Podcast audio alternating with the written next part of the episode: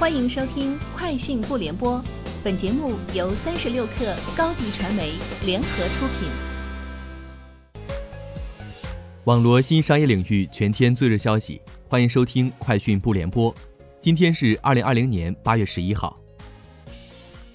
趣头条 App 在各大安卓渠道基本恢复上架，目前在华为、小米、OPPO 等手机应用商店以及应用宝等均可下载。此前，趣头条被央视三幺五曝光存在的广告乱象问题后，在各大安卓渠道中被下架。微信支付发布了八点八智慧生活日消费数据报告，报告显示，相比七月一号至七月十七号，影院行业七月二十号至八月五号期间线下交易笔数增长百分之二百零九，交易额增长百分之六十七。腾讯旗下基金销售公司腾安基金日前推出投顾业务一起投，八月十二号起，投资者可通过微信支付预约体验。一起投最大的特色是站在买方立场，每年正常收取投资顾问服务费，但免收所有基金申购费。目前，一起投只上线了两个策略组合：一起投中欧超级股票全明星和一起投南方稳天利。三十六氪获悉。国家邮政局发布了二零二零年七月中国快递发展指数报告，数据显示，七月快递发展规模指数为二百七十二点四，同比增长百分之二十八点二。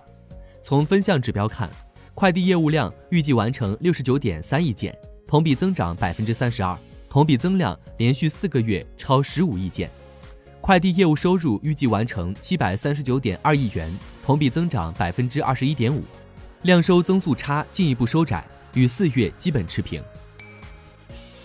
苏宁易购高级副总裁顾伟宣布，零售云二零二零年单月销售规模已突破二十八亿。据苏宁方面介绍，最多的一天，零售云单日开了二百一十三家店。二零二零年第二季度，平均每月开店三百六十四家。顾伟表示，零售云门店将在二零二一年突破一万两千家。今天上午，第十二届汽车蓝皮书论坛在武汉开幕。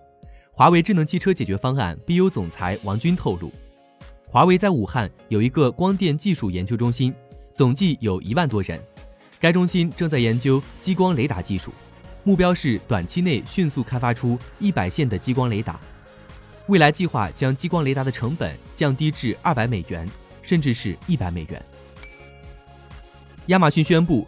Project Zero 项目新增覆盖全球七大站点，其中包括澳大利亚、巴西、荷兰、沙特阿拉伯、新加坡、土耳其和阿联酋。至此，该项目已覆盖亚马逊全球十七大站点。据官方介绍，Project Zero 项目将亚马逊的技术、机器学习和创新与品牌方自有的知识产权专业知识相结合，旨在消除假冒商品，保护品牌和消费者免受假货侵害。以上就是今天节目的全部内容，明天见。欢迎添加小小客微信 xs 三六 kr，加入三十六课粉丝群。